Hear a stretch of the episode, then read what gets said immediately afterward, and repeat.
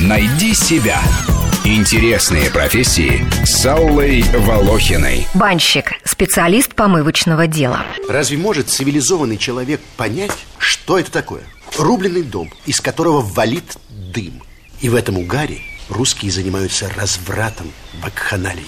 Ой, Сережа, ты говоришь чушь. В банях моются. Три раза в неделю? Не смеши меня.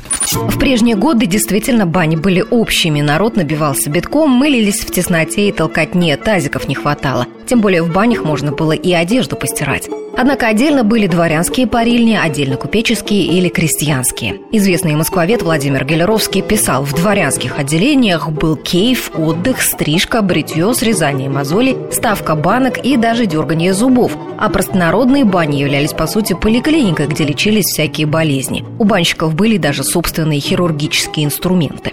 Работа в парильне считалась тогда денежной. Крестьяне стремились пристроить к этому делу сыновей и отсылали их в город. Банщик работал с 5 утра до 12 ночи. Зарплаты не получал, а только чаевые, но их хватало, чтобы купить себе домик и даже учить детей в гимназии. Современные банщики хирургических инструментов себе не позволяют, но позвонки вправить могут, умеют оказывать первую помощь. Часто имеют медицинское образование или хотя бы законченные курсы массажистов. Опытный банщик сразу определит, кому лучше ограничиться мягкой парилкой, а для кого можно жару и нападать, добавив процедуру с веником, массажем, контрастными температурами. Отпусти! Еще! Еще парку!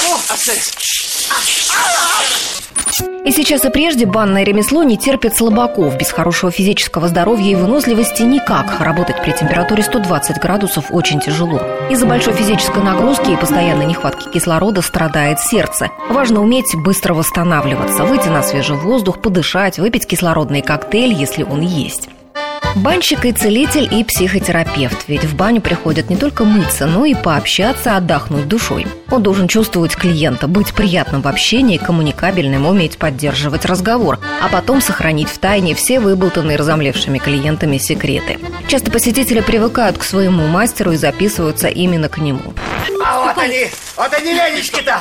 Вот они венички, ваше сельство. Ох, попарим барина. Ох. Не толкайся. Давай, давай, давай, иди. Каждый банщик имеет свои рецепты травяных настоев для запаривания веников. Виртуозы могут использовать по 25 разных веников в своем деле. Клиента уложат на травяные ветки, намажут травяными смесями, распарят, разомнут, отхлестают, отмоют. Выйдешь на улицу, как заново на свет народился. Иван, истопи-ка баньку, да пожарче. Это мы справим, барня, это мы можем.